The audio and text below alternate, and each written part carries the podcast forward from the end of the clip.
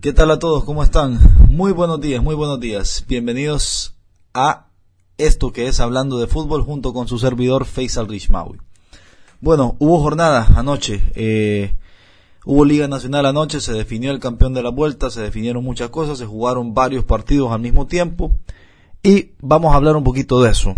Eh, vamos a hablar también, quiero hablar también un poquito de selección nacional y de algunas cosas que están pasando en torno a la previa eh, del partido contra la selección de Panamá. Así que básicamente este podcast de hoy va a girar en torno a esos dos temas. Cortito y al pie. Selección nacional después y primero Liga Nacional eh, de Honduras. Felicitar a Real España, a sus aficionados, a su dirigencia, a su cuerpo técnico, a sus jugadores, porque anoche el Real España, con una muy buena asistencia de aficionados en el Estadio Morazán, con un gran ambiente, eh, el Real España le ganó por dos goles a uno al Vida y se coronó campeón de las vueltas regulares del fútbol hondureño. Bueno, no, no, no sé, no, no hay un título, no hay un, no hay un trofeo para el campeón de las vueltas, pero sí hay una gran ventaja y sí eh, está el prestigio de por medio que es el haber sido el mejor equipo a lo largo del, del campeonato. Eh, para mí los torneos largos casi siempre son mejores, eso lo vamos a hablar otro día, ¿verdad? Eh, pero para mí la mejor manera de medir al mejor equipo de un torneo es saber quién ganó las vueltas. Que a veces no sale campeón, eso es otra historia, ¿verdad? Eh, pero para mí el, el, formato liguilla, el formato liguilla le da espacio para un equipo que quedó cuarto pueda salir campeón, o uno que quedó quinto o sexto. No me parece justo, la verdad. Eso lo discutiré otro día y lo hablaremos otro día. Mientras tanto, eh, Reitero, felicitar a Real España, felicitar al Vida también porque dio un gran partido. Eh, el Real España se puso arriba en el marcador con un penal de Ramiro Roca. Voy a ser sincero, no me pareció penal, no me pareció penal de Ramiro Roca. Eh, perdón, no me pareció falta penal. Después el penal, bueno, es, bueno, ¿verdad? Pero me parece que no todos los contactos son faltas en el fútbol. Y eh, muy vivo de Erickson que cuando, cuando sintió que podía venderla, la vendió y el árbitro compró. Eh, pero creo que eso no era, no era penal. En todo caso será bastante dudosa esa jugada.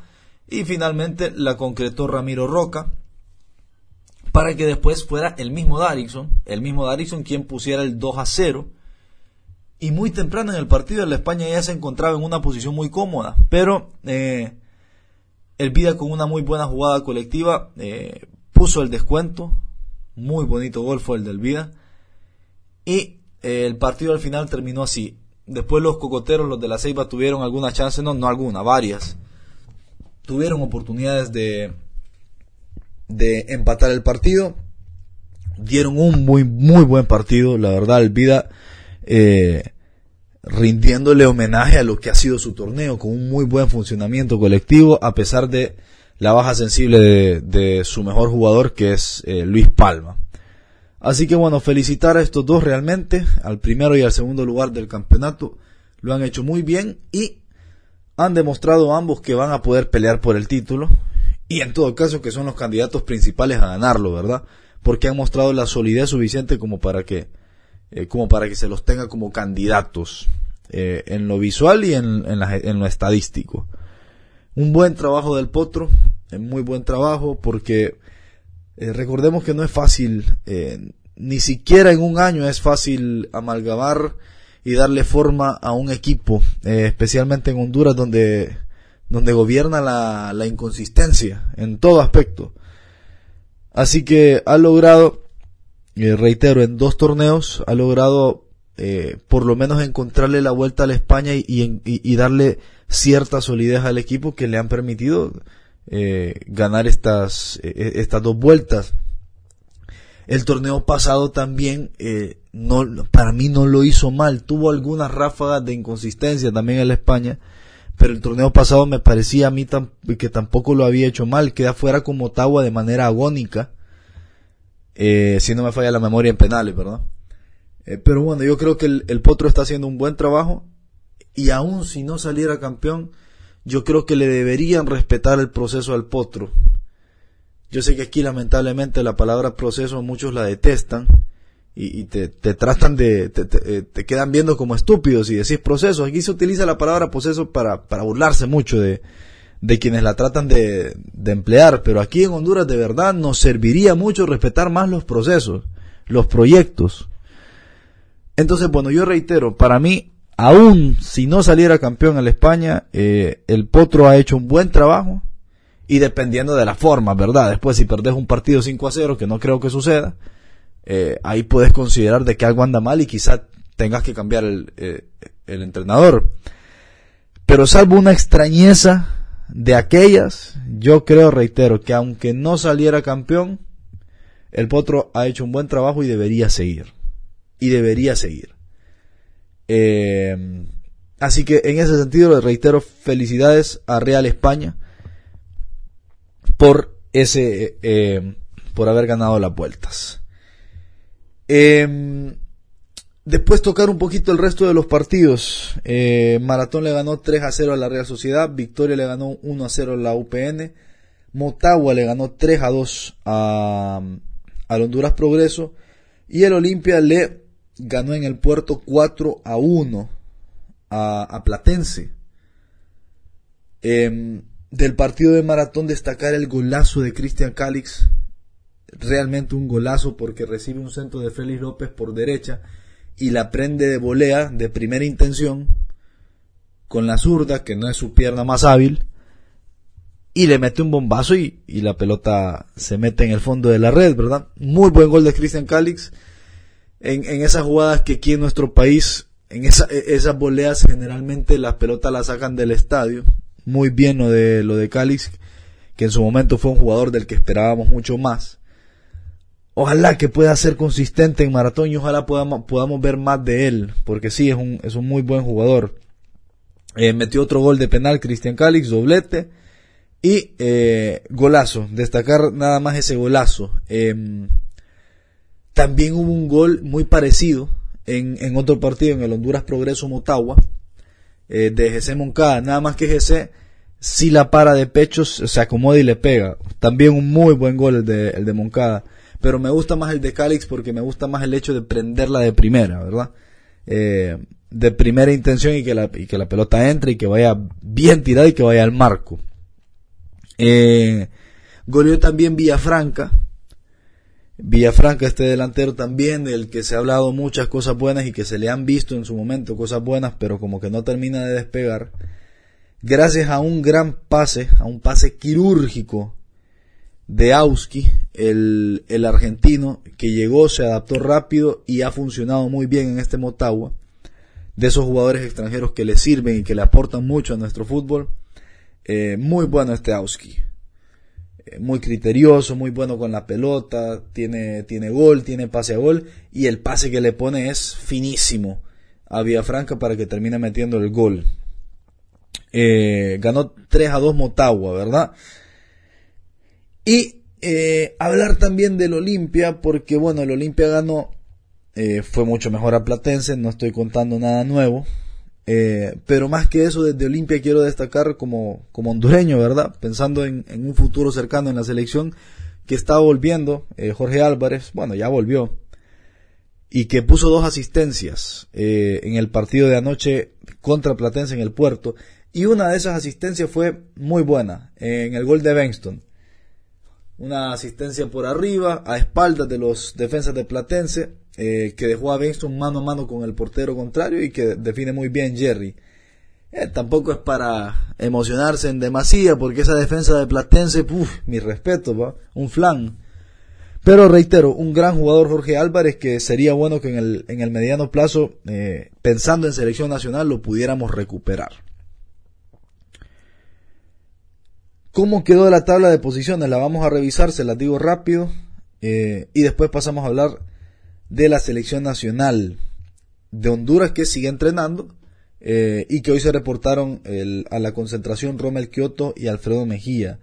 La tabla quedó con Real España como primero con 38, Vida segundo con 36 puntos, Olimpia tercero con 35, Motagua, que de haberle ganado al Olimpia otra pudo ser la historia, eh, Motagua se quedó con 35, Bueno, aunque al final, eh, eh, a ver, bueno, habría que haber chequeado cómo quedaba la serie con el España.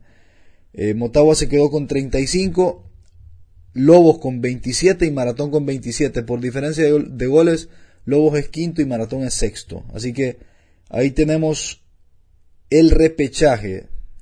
Real España y Vida directo a semifinales. Olimpia Maratón y Motagua Lobos el, eh, el repechaje. Así que vamos a ver qué pasa ahí. Yo creo que son favoritos obviamente los dos de la capital para meterse a las semifinales contra Vida y contra Real, y contra Real España respectivamente, ¿verdad? Eh, así que bueno, así quedó el torneo, va a estar intenso. Yo eh, sigo creyendo que Motagua tiene chances de salir campeón. Eh, Vida las tiene, Real España las tiene. El Olimpia de los cuatro ha sido el, que menos ha gustado en el torneo. Pero siempre hay que respetar a Olimpia, ¿verdad? Yo creo que estos cuatro, los cuatro tienen chances de salir campeón los cuatro. A Lobos y a Maratón con respeto, pero no les doy posibilidad de salir campeón. A los otros cuatro sí. Así que yo creo que vamos a tener, vamos a tener un cierre de torneo emocionante, emocionante. Bueno, entremos a hablar de la selección nacional. No hay mucho que decir, ¿verdad? Sigue trabajando eh, el Bolío Gómez, sigue tratando de darle forma a su equipo en el poco tiempo que tiene en el muy poco tiempo que tiene el Bolívar, me imagino que va a tratar de encontrarle la vuelta al equipo y planificar en función eh, de sacar los puntos que Honduras tiene que sacar en esta fecha. Em, pedir una cosa más, perdón, casi se me olvida, antes de entrar a la selección. Respetemos los calendarios, muchachos, estimados equipos de la Liga Nacional, estimado Olimpia, estimado Motagua, estimados todos. Qué feo fue ver este partido de Real España Vida, que fue muy bueno, pero que hubiera sido mucho mejor con seleccionados nacionales. Qué lástima que no se jugó con seleccionados nacionales. La jornada en general, la última fecha donde se definen cosas. Por estos desórdenes que se manejan en la liga, no podemos contar los aficionados, los espectadores, no podemos contar con un torneo en las mejores condiciones posibles porque los seleccionados no estuvieron con sus equipos. Punto y aparte. Selección. Hoy sí, selección. Voy a hablar de selección, pero más que de selección, eh, voy a hablar de periodismo. Vamos a hablar de periodismo porque, sinceramente, eh, hemos estado viendo en estos últimos días varios dimes y diretes entre periodistas hondureños y panameños. Eh, hablando, pucha, bastante con la camiseta puesta. Y yo siento que si somos periodistas y si nos metimos a esta, a, esta profesión, si nos metimos a esto de tratar de analizar, de tratar de, de, ver las cosas desde otro punto de vista para tratar de formar opinión, yo siento que no estamos para hablar como, como aficionados y que si en determinado momento se nos zafa la correa, se nos suelta la correa y cometemos el error, tenemos que inmediatamente tratar de volver al camino correcto. Puede pasar, se equivoca cualquiera, pero acá yo veo que, eh, que de, ambos bandos, de ambos países, siempre está, bueno, y pasa en todos lados, ¿verdad? Pero ahorita estoy hablando de Honduras y Panamá.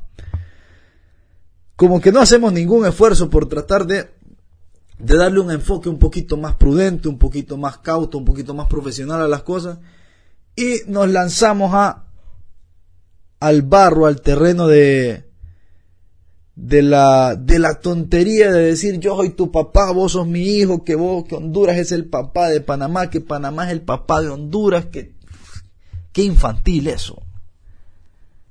Qué infantil eso. he leído eh, periodistas panameños decir que Panamá es el papá de Honduras, que no sé qué.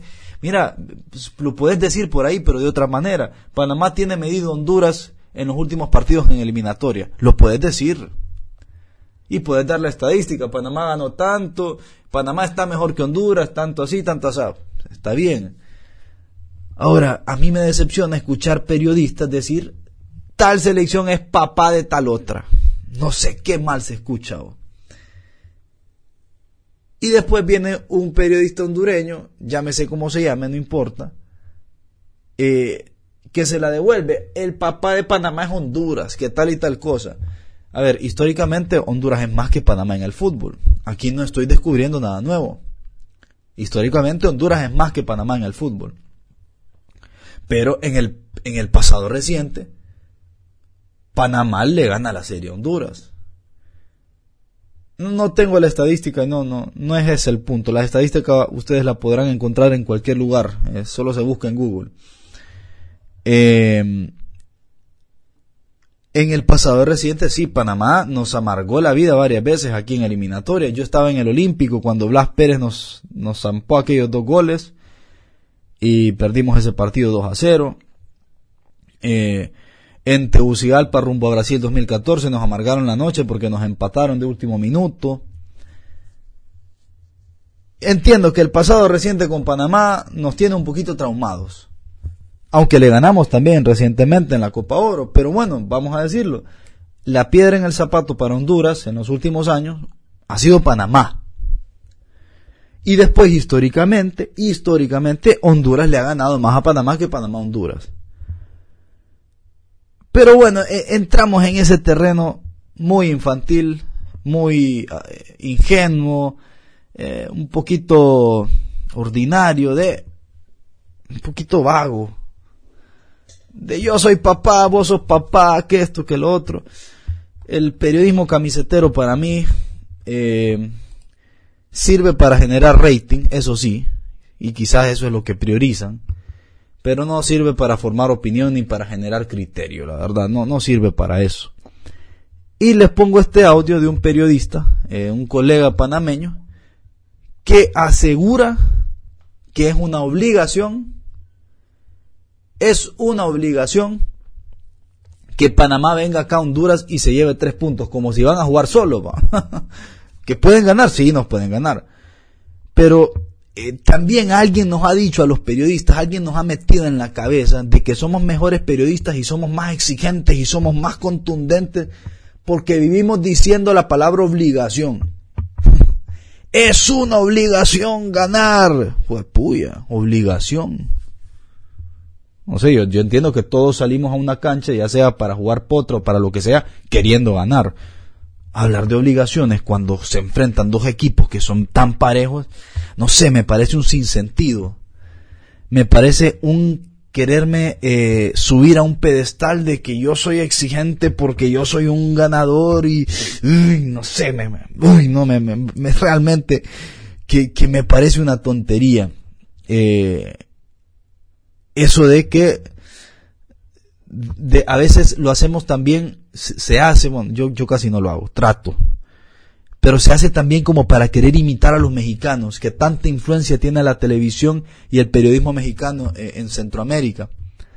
Pero hay que entender que los mexicanos miden en vara de México. Obviamente, México sí tiene cierta obligación deportiva de ganarle a cualquier equipo de Centroamérica por la inversión que tiene, por el fútbol que tiene, por muchas cosas. Y como que queremos copiar cosas que no nos dan a nosotros, la verdad, no nos da no nos da estar diciendo estás obligado a ganar. Pucha, ¿qué vas a estar obligado? Si el otro también te va a querer ganar. Y el otro también tiene más o menos tus mismas capacidades. O sea, no es que van a jugar contra Antillas holandesas. Van a jugar contra Honduras. Así como Honduras no está en condición de decir estás en la obligación de ganarle. No, yo sé que, yo sé que matemáticamente tenemos que ganar si queremos tener vida. Pero no, el, el, tonito soberbio, la verdad, no, no, lo comprendo. Así que bueno, escuchen este audio y, y después en los comentarios díganme ustedes qué, qué es lo que opinan, qué les parece. Estamos, eh, lo voy a decir así abiertamente, obligados a ganar en San Pedro Sula. ¿Cómo que obligados? Obligados a ganar en San Pedro Sula y obligados también a ganar el próximo martes ante El Salvador. Obligados porque si pensamos de manera mediocre, nos quedamos, como se dice en barrios populares, sin hacha y sin calabaza. Hay que ir a ganar a San Pedro Sula, a tumbarle en el buen sentido, en el futbolístico, la cabeza a Hernán Darío Bolillo Gómez. Tomás Christensen debe anotarlo con tinta roja en su agenda. tres puntos obligatorios en San Pedro Sula. No, que vamos a ver que si podemos, que si el empate, el que sale a empatar siendo Panamá, le cae la derrota encima. Obligación, señor Thomas Christensen, este mensaje es para usted. Con todo el respeto, Chepe Bomba. Tiene que conseguir tres unidades. No me olvido de la mala imagen que dimos contra El Salvador en el Cuscatlán, ni lo que pasó en Canadá con ese 4 a 1. No me olvido de eso. Hay que salir a respetar la camiseta. Honduras tiene un papá en la CONCACAF y es Panamá. En las últimas veces que no hemos visto, las caras, hemos salido airosos del, de allá de, suelo catracho, de territorio catracho. Hemos salido airosos. Hay que dar golpe de autoridad, tres puntos obligatorios. bueno, ahí está. Eh, tiene que ganar Panamá porque Panamá el viernes va a jugar contra nadie, va a jugar solo. Ahora, que Panamá hoy, hoy es más que Honduras, yo te lo reconozco, te lo puedo reconocer, si quieres entramos en el debate y, y te lo puedo reconocer. Ahora, eh, tampoco es que Panamá es Alemania y nosotros somos, reitero, eh, Islas Feroe. Nos han ganado, sí, o sea, pero bueno, también es que han tenido que sudar para ganarnos, no es que han venido acá a meternos 6, 7 goles, ¿verdad? Y no sé quién les asegura, esto lo digo en general, no solamente lo digo por Panamá. ¿Quién te asegura que como en el pasado ganaste, hoy vas a ganar también? O sea, no sé la verdad. Me, me, me parece realmente esto de, de, estar hablando de papás, de, de obligaciones, me, me parece de poca monta, ¿verdad? Esto, lo digo, es solamente mi punto de vista, pero por si alguien que quiere ser periodista algún día me está escuchando, mi humilde consejo o sugerencia, porque quizás no soy nadie para dar consejos, pero una sugerencia, hombre, no, no, no, no, nos, no nos hagamos los, los, los contundentes, no creamos que, que somos, eh, que somos mejor, no nos hace mejor periodistas, mejores periodistas estar hablando de esta manera. No creo yo que nos haga mejores. No creo que hablar de tatas, ni de madres, ni de padres, ni de, ni de, ni de obligaciones, no, no, de verdad no creo que eso nos haga mejores analistas, para nada. Más bien al contrario, yo, yo creo que comprender el fútbol es entender que ayer te tocó ganar, pero mañana te puede tocar perder. Por simple que se escuche. Ese no, no, no suena tan científico, no sé, no sé la verdad. Eh, pero no, no nos hace mejores. Entender el fútbol es analizarlo y saber que te puede tocar ganar, te puede tocar empatar o te puede tocar perder. Eh, así que bueno, no, les agradezco. Eh, como, como prometido, aquí va el, segundo día de podcast, queriendo hacer uno todos los días. Este se me fue un poquito más, ya vamos como 20 minutos. Así que muchísimas gracias a todos este servidor, Faisal Rishmawi. Ha sido un placer eh, llegar a, a, sus celulares o a sus computadoras o donde sea que escuchen esto. Esto ha sido Hablando de Fútbol. Abrazo y que estén bien.